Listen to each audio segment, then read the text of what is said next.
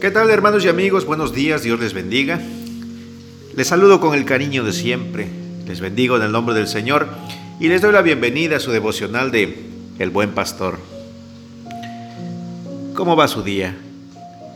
¿Cómo se levantó usted esta mañana?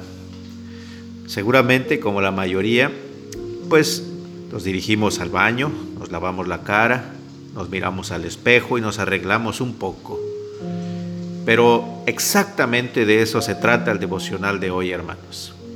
Cuando nosotros vamos al espejo, cuando usted va al espejo, ¿para qué va? ¿Solamente para eh, como una rutina y hace nada? No. Nos asomamos al espejo porque nos lavamos la cara, nos quitamos las, impurezas, ¿verdad? En mi pueblo le dicen las chinguiñas, algunos dicen lagañas, eh, nos lavamos la carita, nos ponemos agua en el pelo. Por supuesto, hay algunas personas que muy buena costumbre de tomar un baño, pero cuando salen de bañarse también se miran al espejo. Los baños tienen espejos. Enfrente del lavabo ahí está el espejo. Hay quienes tienen espejos más grandes, etcétera. Pero los espejos tienen una función esencial, que podamos ver nuestro reflejo, tal como somos. Cuando un espejo ya está manchado, cuando un espejo no está, no está bien pulido, no, no está limpio, pues no nos deja ver claramente nuestro reflejo y nos puede engañar. De pronto podemos ver, ah, tengo una mancha aquí en la cara. Y cuando pone usted bien la luz y se mueve en el espejo, dice, ah, no, el espejo es el que está sucio. ¿O le ha pasado ahora con los teléfonos celulares? Ahora que tenemos una cámara frontal y una cámara posterior en los teléfonos para tomarnos una selfie, ponemos eh, el teléfono, la cámara del teléfono en el sentido frontal y nos vemos a nosotros mismos por medio de la cámara. Y también podemos ver alguna imperfección en nuestro rostro, en nuestra cara. Nos espantamos y era el teléfono, la cámara, ahí el, el, foquito, el, el, vidrio que está enfrente de la cámara estaba manchado. Entonces le, ponemos un poco de, de ah, ah, ah, así lo limpiamos y ya, se borró la imperfección. Yo pensé que tenía un granito, que tenía una mancha en la cara y no, era mi teléfono, era la cámara del teléfono. Bueno, pues así como la cámara o el, el espejo mal pulido, sucio puede engañarnos, hermanos, en realidad para eso nos asomamos en las cámaras, para eso nos asomamos en los espejos, porque buscamos ver nuestro rostro, nuestra imagen y procuramos que esté limpio y lo hacemos para buscar imperfecciones, para buscar defectos en nosotros y eliminarlos, quitarlos. Ah, me levanté, uy, como solemos decir, traigo un almohadazo hoy. Y no me había dado cuenta, sino el espejo me avisó. El espejo me mostró que traigo un almohadazo. Entonces me pongo agua, me lo peino y lo corrijo. Ah, también tengo aquí una mancha. Me voy a poner maquillaje, me voy a poner crema. O, tengo unos cabellos parados. En mi pueblo también le dicen, trae un gallito. Entonces hay que ponerle agua y hay que acostarlo con el peine. Hay que acomodarse ese gallito para que estemos bien. Ah, traigo chueca la corbata etcétera, etcétera. El espejo nos refleja nuestra imagen y nos enseña.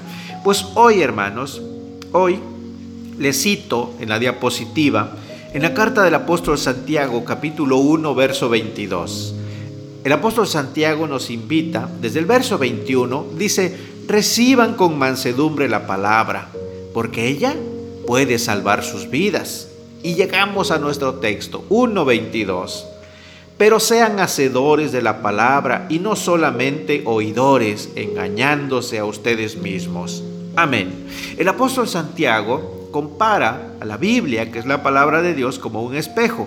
Y luego nos dice, porque si alguno de ustedes es oidor, nada más le gusta oír la palabra, pero no le gusta hacer lo que dice la palabra, es como el hombre que se, que se mira en el espejo se descubre, ve su rostro natural, porque este es un espejo bien limpio, sin manchas, sin imperfecciones. La Biblia es un espejo bien pulido. Que encuentra sus imperfecciones este hombre y luego se va y se olvida de las imperfecciones y de nada le sirvió asomarse al espejo. Mire, el apóstol Santiago dice, cuando te asomes a la Biblia, cuando leas la Biblia, que tienes que leerla porque es un espejo, si todas las mañanas nos vemos al espejo para quitarnos las imperfecciones de la cara y del cabello, todas las mañanas, todos los días también debería usted acercarse a la Biblia, que es el mejor espejo. Este espejo no tiene manchas. Cuando usted le encuentre alguna mancha, no es del espejo, es de usted. Aquí sí cuando nosotros nos asomemos y digamos, ah, creo que la Biblia se equivocó. No, no, no, no, no.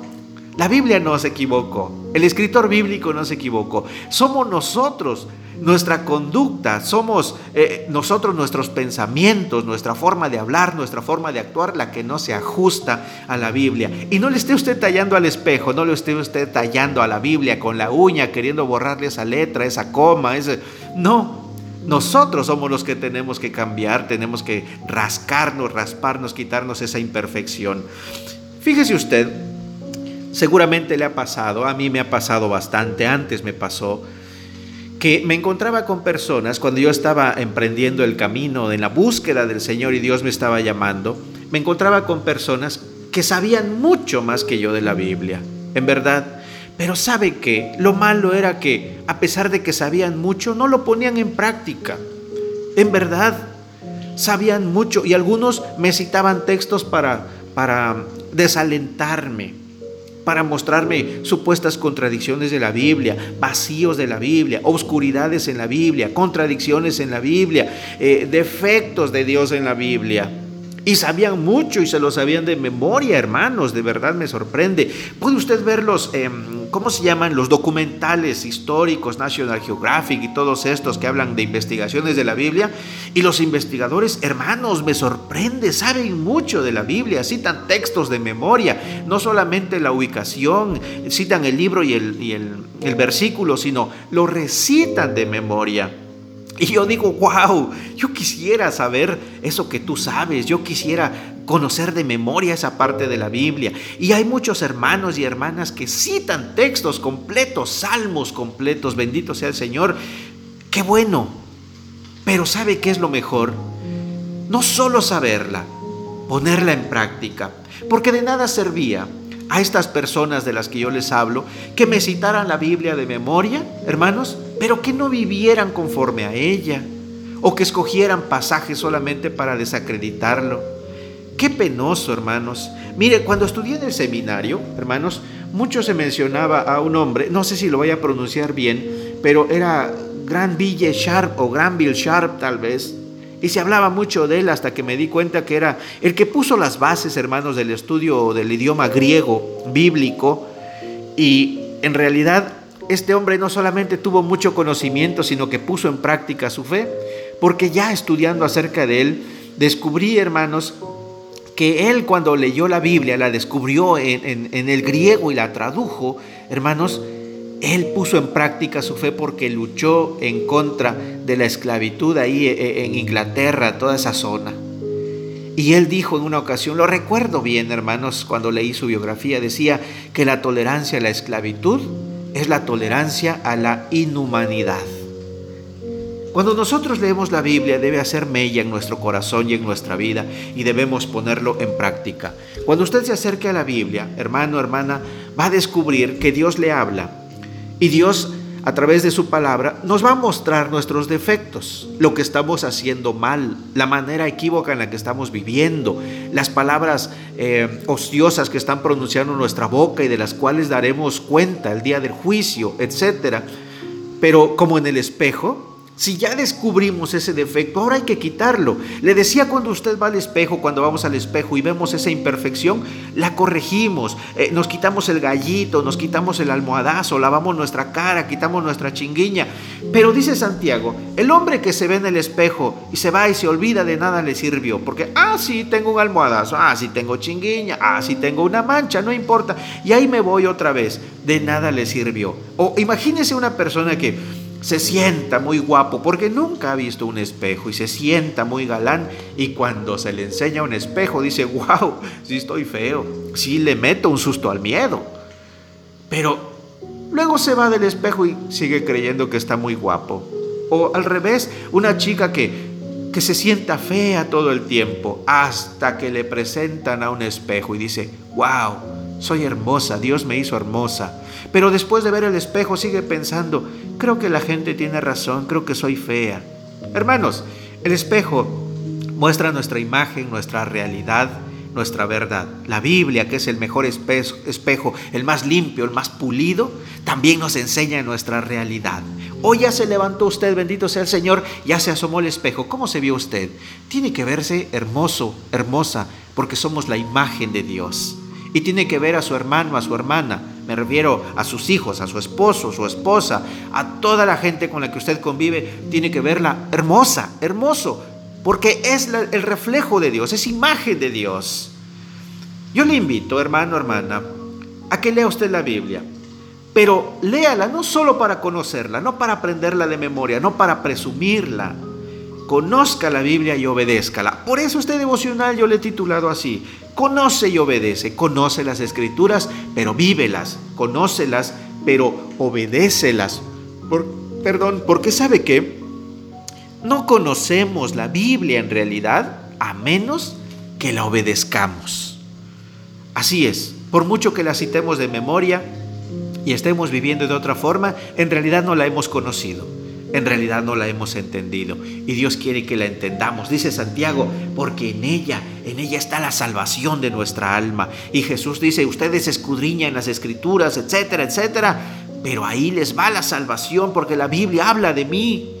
Hermanos, acerquémonos a las escrituras, leamos la Biblia todos los días, pero no solo entendámosla, no solo eh, eh, aprendámoslas de memoria, pongámosla en práctica. Preguntémosle al Señor, Señor, ¿qué, qué, dice esta parte de la Biblia para mi vida? ¿Cómo la pongo en práctica? Hoy, hermanos, la parte de Santiago 1.22 dice, asómate en la Biblia que es un espejo.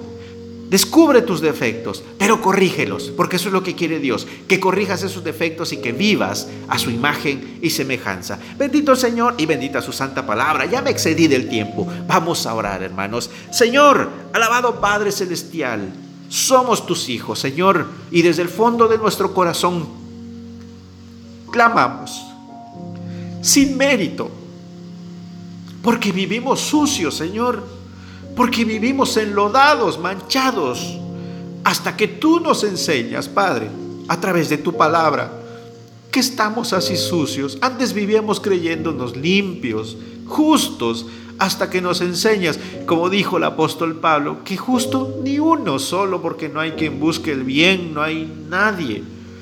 Pero tú nos limpias, Señor, a través de tu palabra, a través, Señor, de las lecturas y de las oraciones, de los cultos, mi Dios. Padre, permítenos acercarnos, Señor, disfrutar del beneficio de la bendición de tener Biblias en casa, escritas, habladas, Señor, en videos, dramatizaciones, de todo, Padre. Pero luego enséñanos nuestros defectos y ayúdanos a borrarlos, a limpiarlos, Señor, a que vistamos, Padre, esas vestiduras blancas relucientes que vio Juan en Apocalipsis. Padre, ayúdanos a ser conocedores y hacedores obedientes de tu palabra. Permítenos cumplir tu voluntad en esta tierra, en esta vida y en la siguiente.